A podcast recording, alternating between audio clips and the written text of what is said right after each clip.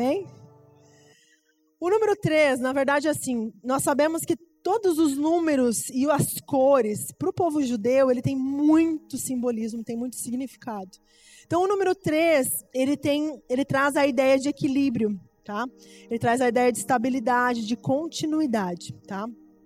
E é considerado o número de, da perfeição ou da completude divina, o número 3. Por quê?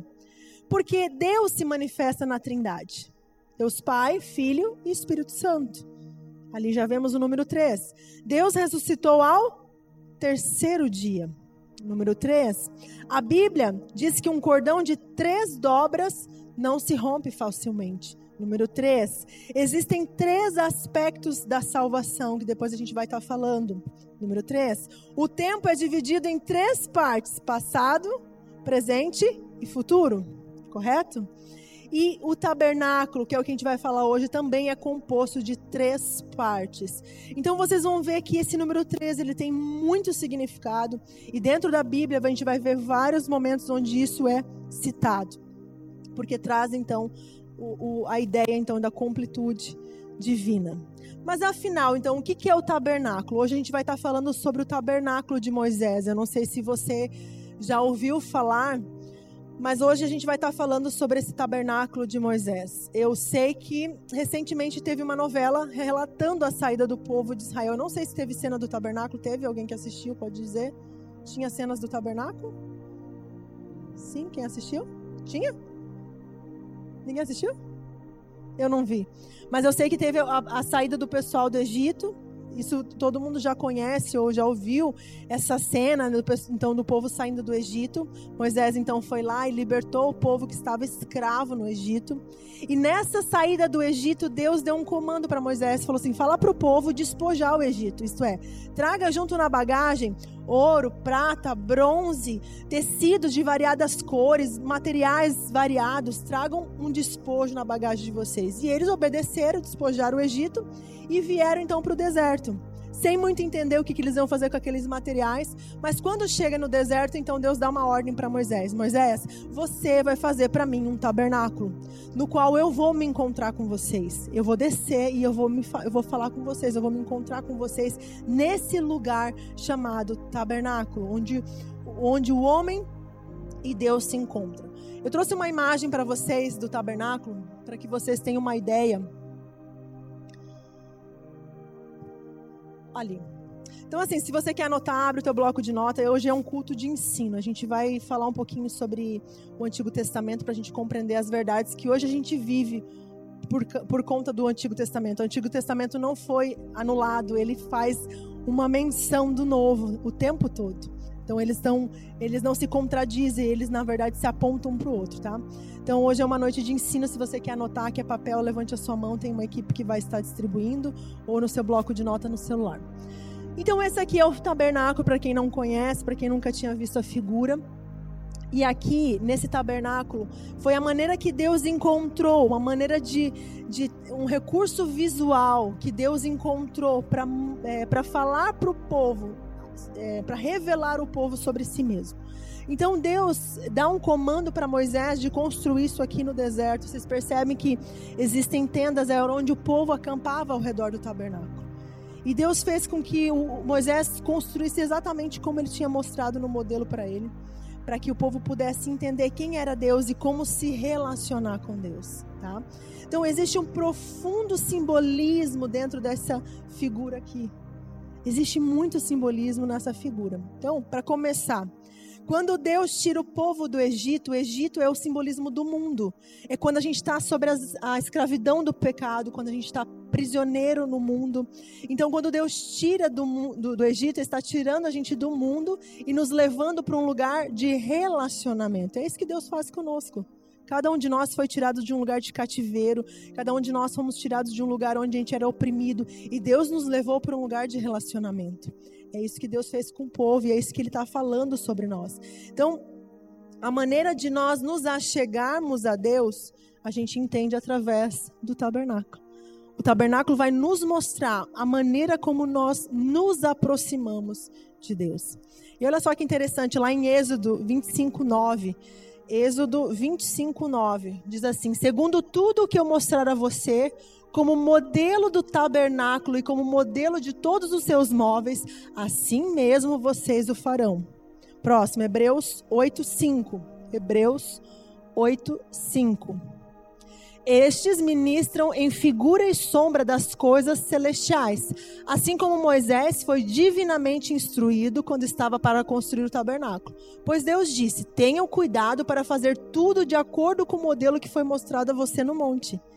Por que, que Deus repete essa, essa, essa frase dizendo: Tenha cuidado de fazer tudo conforme eu te mostrei, segundo o modelo que eu estou te mostrando? Sabe por quê? A resposta está ali.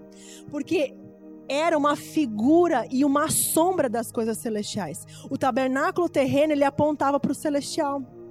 E Deus estava mostrando realidades celestiais nas coisas naturais. É o natural apontando para o celestial. Então Deus precisou que Moisés fosse muito cuidadoso em cada detalhe. E, gente, isso aqui dá um, uma, um, um curso para falar sobre o tabernáculo, porque cada medida, cada cor tem um simbolismo, cada material usado tem um simbolismo, cada desenho de, bordado nessa, nesse tabernáculo tinha um significado. Mas nós não vamos nos ater a isso. O que eu quero que vocês entendam é que a instrução foi muito específica por causa do significado que ele trazia. Então, como eu falei, cada cor, cada medida, cada material usado era algo espiritual, apontava para algo espiritual. Então, todo o plano de redenção de Deus está aqui resumido no modelo do tabernáculo desse modelo que Deus deu para Moisés. Então, o, o tabernáculo ele aponta para Cristo. O tabernáculo aponta para a igreja. O tabernáculo aponta para o relacionamento com Deus. Ok? E aqui, são, quando a gente fala sobre relacionamento com Deus, aqui na Greenhouse, a gente fala muito sobre isso, né? Quem já está mais tempo com a gente aqui sabe o quanto a gente fala da importância de você se relacionar com Deus, de você ir para o lugar secreto. E nós falamos que aquilo que você vive aqui na, na, na, igreja, você consegue viver na tua casa, você pode ir lá no teu quarto e viver. Daí você chega em casa e você tenta, né? Daí você se tranca no quarto, daí você vai fazer o teu devocional, e daí você fica esperando a presença de Deus, daí você canta umas músicas, daí você não sente nada, daí você fala, mas Deus não fala comigo que nem lá na igreja. Já aconteceu com você? Já aconteceu? Mas Deus não fala, mas eu não sinto a mesma coisa que eu sinto lá na igreja. Mas o que está de errado? O que, que eu estou fazendo de errado no meu tempo? Calma. A gente vai então é, ensinar vocês então como chegar nesse lugar. Nós vamos dar o passo a passo de como chegar nesse lugar de maior intimidade com Deus, porque o tabernáculo fala disso. Como é que a gente dá os passos em, em, em direção a essa intimidade? Então, Deus ele realmente quer se relacionar conosco e Ele nos mostrou um modelo de como fazer isso. E aqui Uh, como vocês podem ver, a gente tem uma primeira porta. Lá dentro, depois eu vou mostrar para vocês como que é dividido em três partes. Mas não importa onde você esteja no tabernáculo, você está no lado de fora, se você está lá dentro, já no átrio, não importa onde você esteja nessa caminhada em Cristo. Se você está começando agora, se você está pensando em atravessar a porta, se você já está lá dentro, não importa onde você esteja. Se você está aqui hoje, talvez, ah, mas eu estou há anos buscando a Deus e eu quero, uma, eu quero algo mais profundo em Deus todos nós estamos aqui nesse mesmo caminho e todos nós temos que passar por esse mesmo caminho. Então, não importa onde você esteja, todos nós, para se relacionar com Deus, precisamos passar pelo tabernáculo. Então, eu tenho sentido nesses últimos dias que Deus, ele quer restaurar verdades profundas a respeito de quem ele é e nos levar a um novo nível. Eu sinto Deus querendo descortinar verdades para nós. E descortinar quando a gente fala descortinar, na verdade, vocês vão entender o, o, sentido dessa palavra descortinar, porque realmente nós temos três cortinas até chegar no Santíssimo Lugar, que era o lugar onde a glória se manifestava. A cada cortina, uma revelação mais profunda. Então, sim, Deus quer descortinar verdades. Ele vai abrir as cortinas e nós vamos adentrar no ambiente mais profundo da revelação de Deus, cada vez mais fundo. Amém? Então, o tabernáculo, é, coloca para mim a divisão do tabernáculo, por favor. Aqui. Aqui, então, é, é a divisão que é feita. Olha lá em cima. Tem o átrio, o lugar santo e o lugar santíssimo. O tabernáculo é dividido em três partes: lugar, o átrio, lugar santo e lugar santíssimo, ou santo dos santos, como em algumas canções a gente canta, tá? Então, assim o tabernáculo é dividido.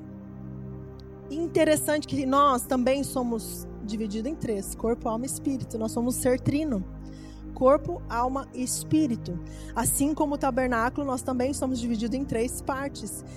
E o corpo é aquele que se comunica com o mundo natural, com o mundo físico. A alma é o lugar das emoções, das nossas vontades, dos nossos desejos. O livre-arbítrio está lá, é onde eu decido, eu raciocínio. Então está tudo ali no, na alma. E o espírito é aquilo que me conecta com Deus, com as coisas espirituais. Ok? Então, o espírito é aquilo que me conecta com o mundo espiritual. Mas o interessante também disso é que a alma, ela fica nesse nesse, ela, ela atua, né? ela se move nesses dois ambientes. Ela comunica tanto no, na, no natural quanto no espiritual. A alma consegue ficar como intermediária desses dois mundos e ela comunica tanto aqui como no, no, no, natural quanto no espiritual. Daí a gente pode perguntar, mas como é que eu vou saber o que, eu senti lá no meu quarto é de Deus ou foi só da minha cabeça? A gente não tem essas dúvidas de saber, mas peraí, será que isso aqui que eu estou sentindo agora é coisa da minha cabeça ou é algo vindo da parte de Deus? Eu tinha muitas dúvidas sobre isso. E Deus nos deixou uma, uma ferramenta para resolver esse problema. Olha o que está escrito lá em Hebreus 4,12. Anote aí. Hebreus 4,12. Sabe o que, que Deus nos deixou? A palavra de Deus. A palavra de Deus está escrito assim, ó, é viva e eficaz, e mais cortante do que qualquer espada de dois gumes, e penetra até a divisão da alma e espírito. Divide alma e espírito, de juntas e medulas, e é apto para discernir os pensamentos e intenções do coração. Então a palavra de Deus, ela vem cortando e separando, ó, isso aqui é da alma, isso aqui é do espírito. É aqui que a gente tem um discernimento. A gente passa a ter esse discernimento. Então, quanto mais você se apropriar disso, quanto mais você lê essa palavra, menos dúvida você vai ter se isso é da alma, se isso é do espírito, se vem da parte de Deus. Então, com Deus não tem confusão. Mas olha só que interessante também, cada cada ambiente aqui, tanto no átrio, no lugar santo, no lugar santíssimo, haviam pessoas que podiam pisar lá. No átrio, todo o povo podia pisar. Qualquer um podia pisar ali, qualquer um podia circular. Os sacerdotes também ministravam ali no átrio. O povo podia entrar, sair, crianças, qualquer pessoa, mulheres podiam estar entrando ali. No lugar santo, só o sacerdote podia entrar. Tá? Naquele outro, naquele outro ambiente ali, só o sacerdote entrava. E no santíssimo lugar, Somente o sumo sacerdote podia entrar. E uma vez por ano ele fazia isso. O sumo sacerdote era o chefe dos sacerdotes. E uma vez por ano só, no dia da expiação. O dia da expiação é o dia do perdão. O dia onde o sumo sacerdote, então, oferecia sacrifícios pelo pecado dele e do povo. Então, uma vez por ano, que o sumo sacerdote podia entrar no Santíssimo Lugar. Não era um lugar aberto para qualquer um entrar somente uma pessoa escolhida, e era escolhido por sorteio. E esse homem, antes de entrar nesse lugar, ele tinha toda uma preparação para poder entrar. E ele então, uma vez por ano acontecia isso. E ele podia adentrar então ali para isso. Então, se eu pudesse resumir é, essa questão das três partes numa tabela, eu coloquei ali para vocês uma tabela. Eu até diria, tire foto disso aqui, porque a gente vai estudar as próximas semanas. Hoje a gente vai falar só do átrio, mas depois a gente vai estar estudando o santo lugar e o santo dos santos. Mas se eu pudesse resumir para vocês numa tabela para que vocês entendam. Olha só que interessante. A primeira linha é átrio, santo lugar e santo dos santos. Nós já entendemos que é a divisão do tabernáculo. Na segunda linha é onde cada ambiente atua na nossa vida, trabalha na nossa vida. O átrio no corpo, o santo lugar na alma e o santo dos santos no espírito. A terceira linha fala do nome das cortinas. São três cortinas que tinha que atravessar para chegar no Santíssimo Lugar. E ali tá os nomes dela. A primeira cortina chamava o caminho, a segunda a verdade e a terceira a vida. Na quarta linha, nós temos a dispensação onde cada coisa acontece. No átrio, na dispensação da lei, no santo lugar, na dispensação da igreja, quando o Espírito Santo vem sobre a igreja, no santo dos santos, o milênio, representando o milênio. Na quinta linha, fala da revelação que nós temos em cada ambiente. No átrio nós temos a revelação de Jesus. No lugar santo nós temos a revelação do Espírito Santo e no Santo dos Santos nós temos a revelação de Deus Pai. Na sexta linha a gente tem as três, uh, como eu falei, as três uh, aspectos da salvação. Primeiro delas, fui salvo. Você foi salvo quando você aceita Jesus, você é justificado, o teu espírito foi salvo. Mas você precisa estar sendo salvo ainda, a tua alma está sendo salva você precisa ainda continuar buscando a salvação. A Bíblia fala que nós estamos alcançando a salvação das nossas almas. A gente vai falar isso semana que vem. E a terceira, eu serei salvo. Eu serei salvo só no milênio, quando Jesus voltar. E o meu corpo agora será glorificado. Primeiro, meu espírito é salvo. A minha alma está sendo salva ainda. E eu preciso alcançar a salvação do meu corpo. Onde nós receberemos, Deus nos dará um corpo totalmente diferente desse que nós estamos, que temos hoje. Então isso vai acontecer no milênio. E a última linha é aquilo que eu falei, onde cada, cada tipo de pessoa podia estar dentro desse ambiente. Calma, gente. Eu sei que é muita coisa e a gente vai estar falando isso, não tudo hoje, né? Mas hoje a gente vai ficar só no átrio, tá? Nós vamos estar ficando só no átrio, como eu falei, é um culto de ensino para que a igreja possa ter esse entendimento de como se relacionar com Deus. Porque é muito fácil a gente chegar aqui. Vocês precisam se relacionar com Deus. Vocês precisam se relacionar com Deus. Vão para o lugar secreto. Daí, tá, eu fui, tentei, me frustrei. Não é assim. Não sinto tudo isso como vocês falam. Mas então a gente precisa compreender como nos achegarmos até Deus. Ok? Então, para chegar até o Pai, a primeira coisa, eu preciso então passar pelo. Volta lá para mim o, o, a imagem do tabernáculo do tabernáculo. Lá, a primeira cortina, a primeira porta que tinha, ela se chamava o caminho. Chamava o caminho. Então, o caminho é, o, é quando nós entramos na presença de Deus. Sabe o que Jesus declarou de si mesmo? Ele falou: Eu sou o caminho, a verdade e a vida. Ninguém vem ao Pai a não ser por mim. Olha só que interessante. Eu sou o caminho, a primeira cortina a verdade, a segunda cortina, e a vida, a terceira cortina. Ninguém vem ao Pai a não ser por esse caminho. Então, aqui nós estamos vendo que para nós nos achegarmos a Deus, nós precisamos passar por essas cortinas. E a revelação a respeito de Deus vai sendo cada vez mais intensa, ela, ela é gradual, a gente vai alcançando novos lugares em Deus. Então, o primeiro véu que nós temos que passar, esse véu, ele chama o caminho. E olha que interessante. Olha a diferença daquele outro segundo véu lá. Tá vendo no roxinho ali é o segundo véu. Olha a diferença de altura. As medidas são diferentes. Olha que diferença da altura e da largura. Conseguem ver? O primeiro véu ele era muito baixo, mas ele era largo. Sabe o que, que significa? Todos podem passar. É para todos atravessarem. Tem espaço para todos atravessarem, porque a salvação é para todos mas você tinha que se ajoelhar para passar por ele, porque ele era bem baixo. Isso fala que nós, para alcançarmos a salvação, nós precisamos nos humilhar. Então aqui já está o primeiro simbolismo, né? o primeiro significado que nós podemos tirar. Então essa entrada nos permite esse acesso para a presença de Deus. Por que, que essa porta é larga? 1 Timóteo 2,4 diz assim: Deus deseja que todos sejam salvos e cheguem ao conhecimento da verdade é que Deus fez uma porta bem larga para que todos possam ser salvos. Esse é o significado da salvação. Então a entrada é onde o pecador é introduzido para dentro desse caminhar com Deus. Jesus então é esse caminho. Jesus é o caminho por onde nós atravessamos, né? E a decisão é individual. Cada um precisa fazer a sua decisão por Cristo. Eu não posso te salvar, eu não posso salvar meu marido, eu não posso salvar os meus filhos, eu posso salvar a mim mesmo quando eu reconheço o sacrifício de Jesus. Mas eu não posso salvar minha mãe, não posso salvar minha irmã. Cada um tem que fazer a sua decisão de passar pela porta, porque a salvação é individual.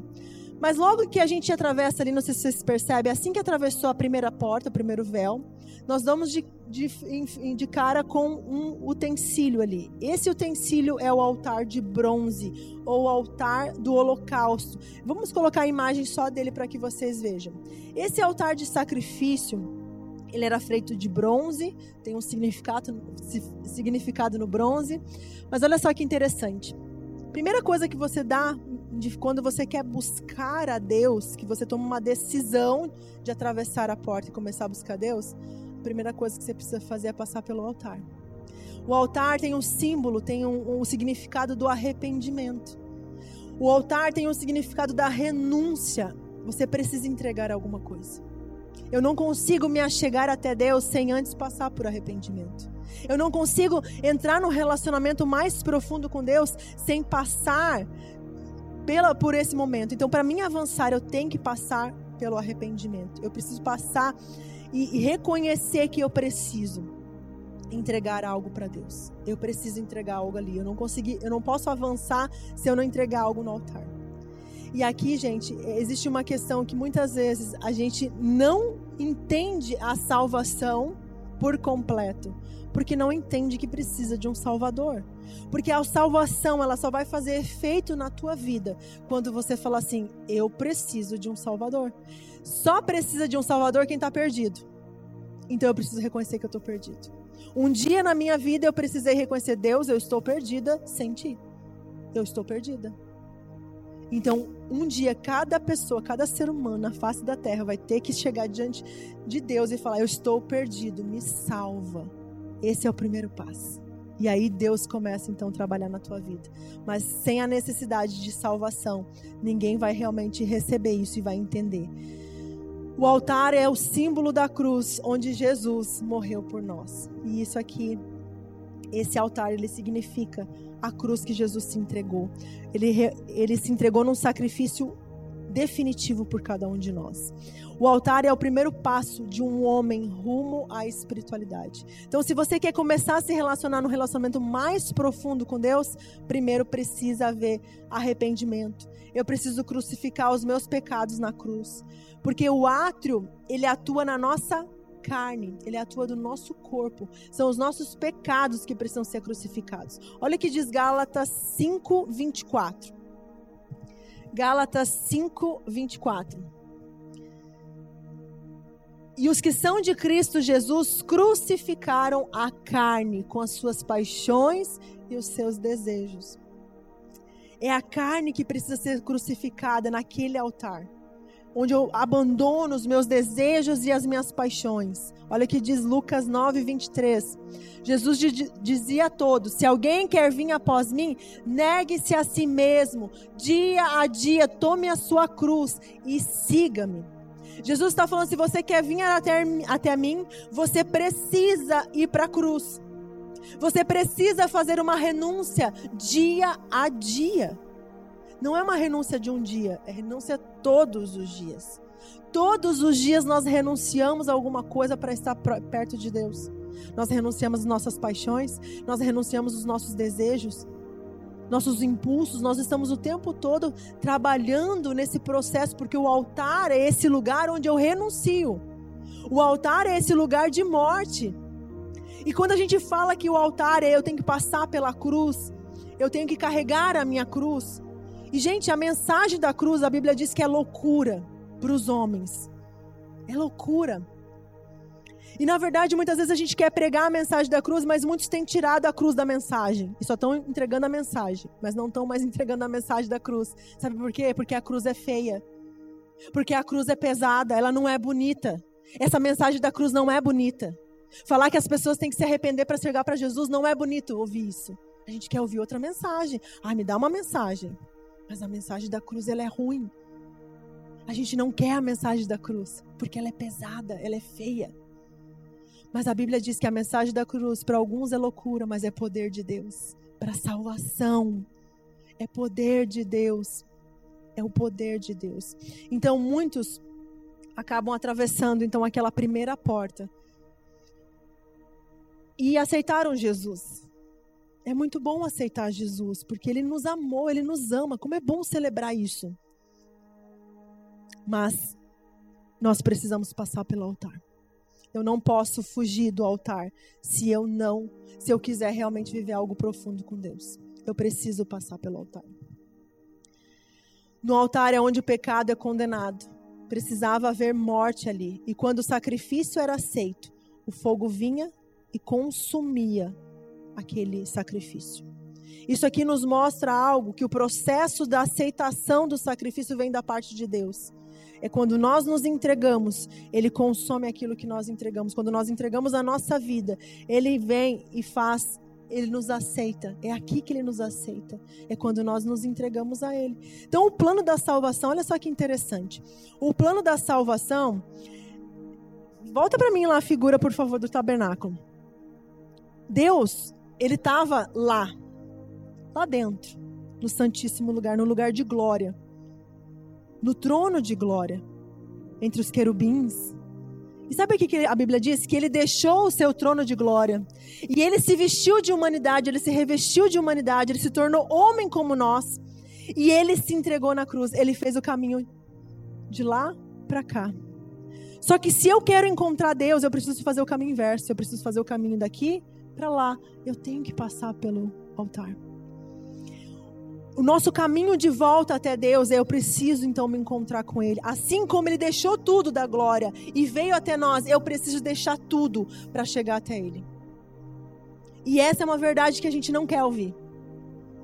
Porque assim como Ele deixou tudo para se tornar como eu, para me encontrar, eu preciso deixar tudo para encontrar Ele. E gente, aqui é onde nós precisamos entender que não existe um caminho diferente que esse. Não existe um caminho diferente, é somente através de Jesus. Não é pelos teus esforços, não é pelo, pela força do teu braço, é pelo altar. E esse altar se chama cruz. Muitas vezes nós construímos altares para nós, do qual a gente fala assim: ah, eu vou, eu vou sacrificar minha vida nesse altar do trabalho. Ah, eu decido sacrificar a minha vida no altar da família. Ah, eu decido sacrificar a minha vida no altar do ministério. Ah, eu decido sacrificar minha vida no altar das causas sociais. Tudo muito louvável, mas nenhum desses altares te leva até Deus. Você precisa decidir gastar a sua vida e dedicar toda a sua vida no altar do Senhor. É nesse altar. É nesse altar que nós nos entregamos. Porque quando eu vou para esse altar, que é chamado cruz, e eu me uno ao sacrifício de Jesus, eu começo então a receber também daquilo que ele conquistou nesse lugar. Então, me unir a Cristo no sacrifício é realmente eu receber daquilo que ele tem, da vida dele. Eu entrego a minha vida e ele me dá da vida dele e eu me uno com ele. Sabe que é em Cristo que a tua vida acaba e é em Cristo que a tua vida começa. E aqui está o paradoxo, porque a gente não consegue entender como é que eu vou entregar tudo. Eu vou ficar sem nada? Não, é aí que você ganha tudo. Aí que você começa realmente a viver quando você entrega a tua vida completamente a Deus. É aí que você passa então a viver plenamente. Olha o que diz Marcos 8, 35. Olha que interessante. Marcos 8, 35. Pois quem quiser salvar a sua vida, a perderá. E quem perder a vida por minha causa e por causa do evangelho, esse a salvará. Tá vendo o paradoxo? Eu quero guardar a minha vida, eu quero salvar a minha vida, eu perco. Mas quando eu perco, eu salvo. Tá vendo o paradoxo disso aqui? E Deus usa isso, gente, e eu amo realmente os paradoxos do, do, do, do reino de Deus, porque ele vem confundir os sábios ele pega o, o humilde e, e exalta, ele pega o exaltado e humilha. A gente chega todo orgulhoso diante de Deus, todo altivo e Deus nos humilha. A gente chega todo humilhado diante de Deus e Deus nos exalta. Porque é assim na contramão do que o mundo nos ensina. Vocês estão entendendo? Porque diante de Deus não funciona a matemática do mundo. É o contrário, é, é do jeito dele. E aqui nós precisamos entender, e eu tive que aprender isso eu tive que aprender que as coisas que eu mais tentava sustentar na força do meu braço, as coisas que eu mais tentava preservar, eram as coisas que mais eram abaladas na minha vida. E quando eu entregava as coisas para Deus, eram as coisas que mais eram fortalecidas. Quem já passou por essa experiência? De tentar segurar algo, tentar segurar um casamento, tentar segurar uma situação. E quanto mais você tenta segurar na força do teu braço, mais você é abalado por aquilo. Mais aquilo fica instável. Mas quando você decide naquele momento muito difícil, porque é muito difícil. Quando você renuncia e você entrega totalmente nas mãos de Deus. Aí ele vem e aí ele começa a agir. Mas Deus não vai começar a agir enquanto você não entregar tudo. E quando havia então essa oferta no altar, quando é colocado a oferta naquele altar, o fogo então consumia tudo que era colocado lá. E porque o fogo consumia, formava, criava uma brasa. E essa brasa que era do, que, que ficava de restante ali no altar, era usado para acender o incensário. Semana que vem a gente vai estar falando sobre o lugar santo. Lá dentro do lugar santo, antes da terceira cortina, tinha um altar de incensário. Aquela brasa era usada para acender aquele incensário. E aquele incensário, então, é o que habilitava o sumo sacerdote a entrar no Santíssimo Lugar. Porque ele tinha que fazer uma fumaça muita fumaça, e depois que ele fizesse muita fumaça, então ele podia entrar diante da glória. Só com muita fumaça no incensário ele poderia entrar diante da glória. O que isso significa? Que sem fogo no altar não tem glória. Quanto mais fogo no altar, mais glória você vai ter. E muitas vezes a gente canta aqui, glória, Senhor, eu quero a tua glória, glória. A gente canta essas canções que falam que a gente busca a glória de Deus, que a gente quer a glória de Deus. E eu falo, Deus, será que as pessoas sabem o que elas estão pedindo? Porque mais glória, você quer mais glória? Sim, eu quero mais glória. Mais glória é mais fogo. Vocês conseguem entender isso? Muitas vezes a gente fica como igreja, Deus, manda teu avivamento. Nós queremos o avivamento e manda o avivamento para esse vale, para nossa cidade, para nossa igreja. Será que a gente sabe o que a gente está orando? Todos os avivamentos na história da igreja passaram por quebrantamento e arrependimento escandaloso. Não tinha avivamento sem antes passar por arrependimento. E a gente quer avivamento. Mas a gente não quer arrependimento, porque essa parte é ruim, essa parte é feia, essa parte não é bonita. O que a gente quer é o avivamento. A presença de Deus, as curas, os milagres, isso é muito bom. Mas isso tem um preço. A glória tinha um preço, avivamento tem um preço, intimidade com Deus tem um preço. A salvação é de graça. Todos podem passar, mas para chegar no Santíssimo Lugar não é para qualquer um para provar da glória de Deus não é para qualquer um. É para todos aqueles que decidiram renunciar à sua própria vida. Amém? Então, aqui tem algo muito interessante. No átrio é onde a maioria de nós estamos. Porque o átrio é esse lugar onde nos foi apresentado Jesus. Todo mundo aqui, eu acredito que já ouviu falar sobre o sacrifício de Jesus, que ele morreu na cruz pelos nossos pecados. A gente aprende isso desde pequeno, né? Mamãe papai ensinam, na escola dominical é ensinado sobre o sacrifício de Jesus. Todos já foram apresentados para o átrio. Todos conhecem o átrio. A questão é que o nosso espírito anseia por coisas maiores. O nosso espírito, ele anseia por coisas espirituais. Nós queremos uma conexão com o divino. Nós queremos algo que transceda. A gente quer buscar algo mais profundo. Porque já nos apresentaram Jesus. E eu não estou dizendo aqui, longe de mim, que Cristo não é o bastante. Eu não estou dizendo que Cristo não é o bastante. Porém, Ele é uma parte da revelação.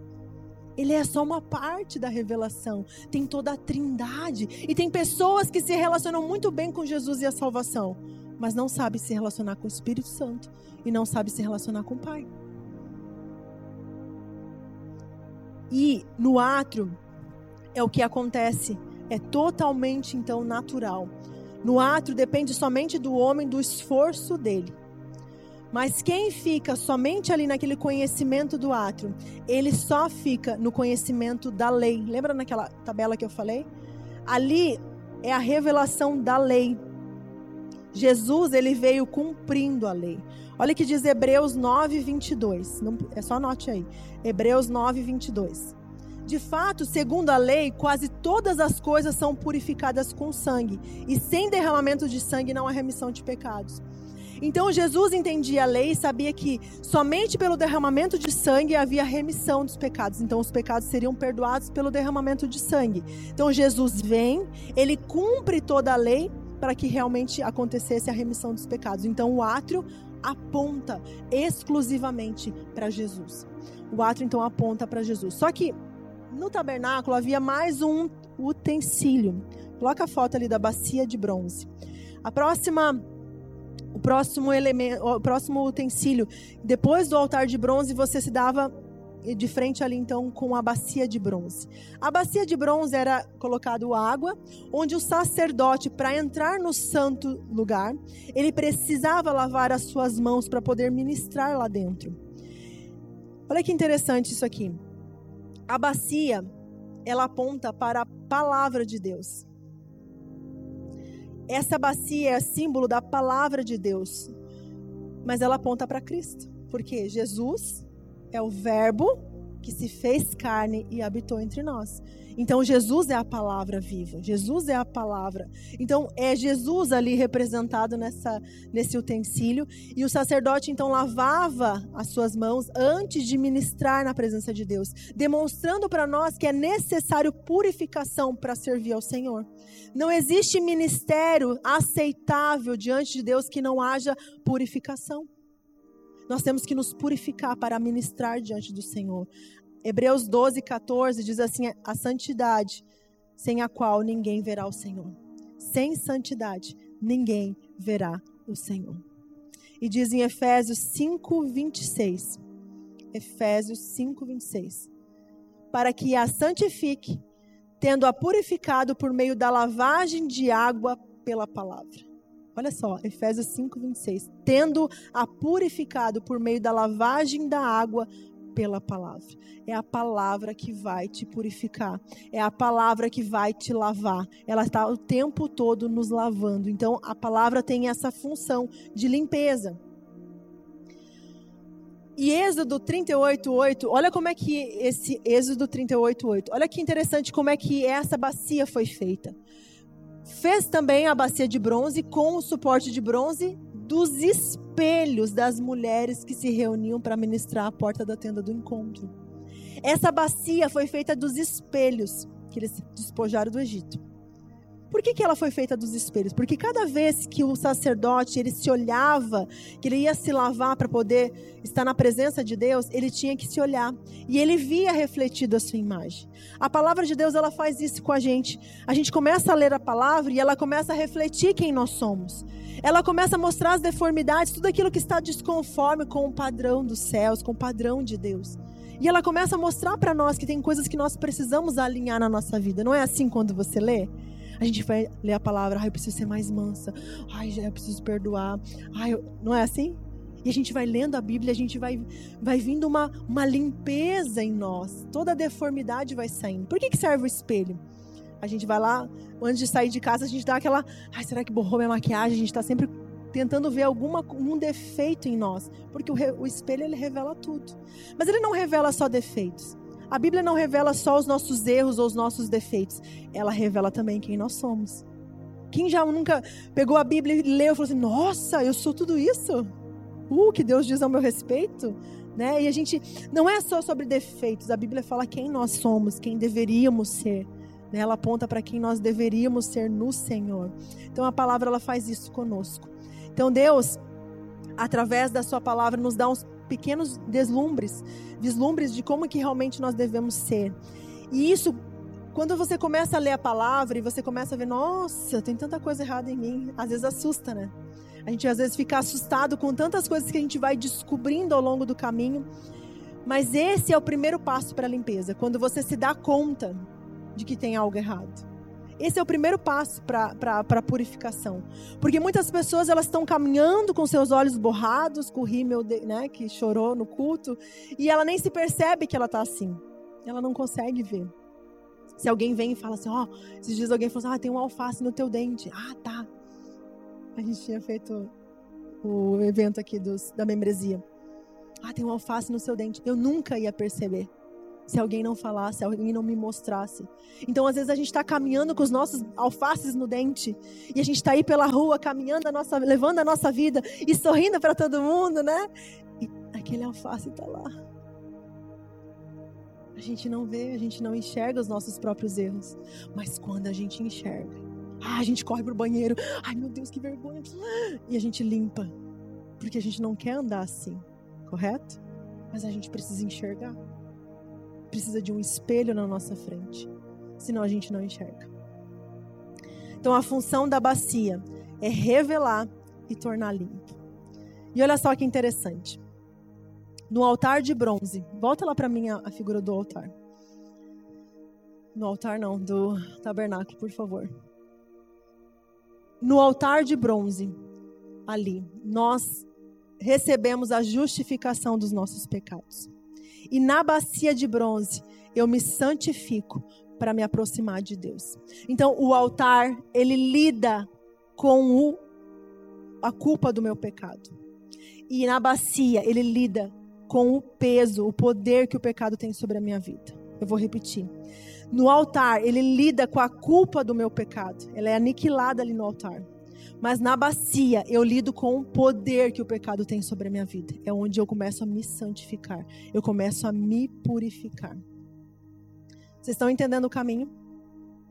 Estão entendendo? Está ficando claro? Está clareando mais? Amém. Mas olha só que interessante.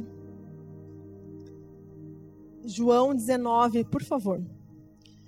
Quando Jesus é pregado na cruz, a Bíblia diz que um soldado pegou uma lança e acertou o lado do corpo dele. Em João 19 diz assim: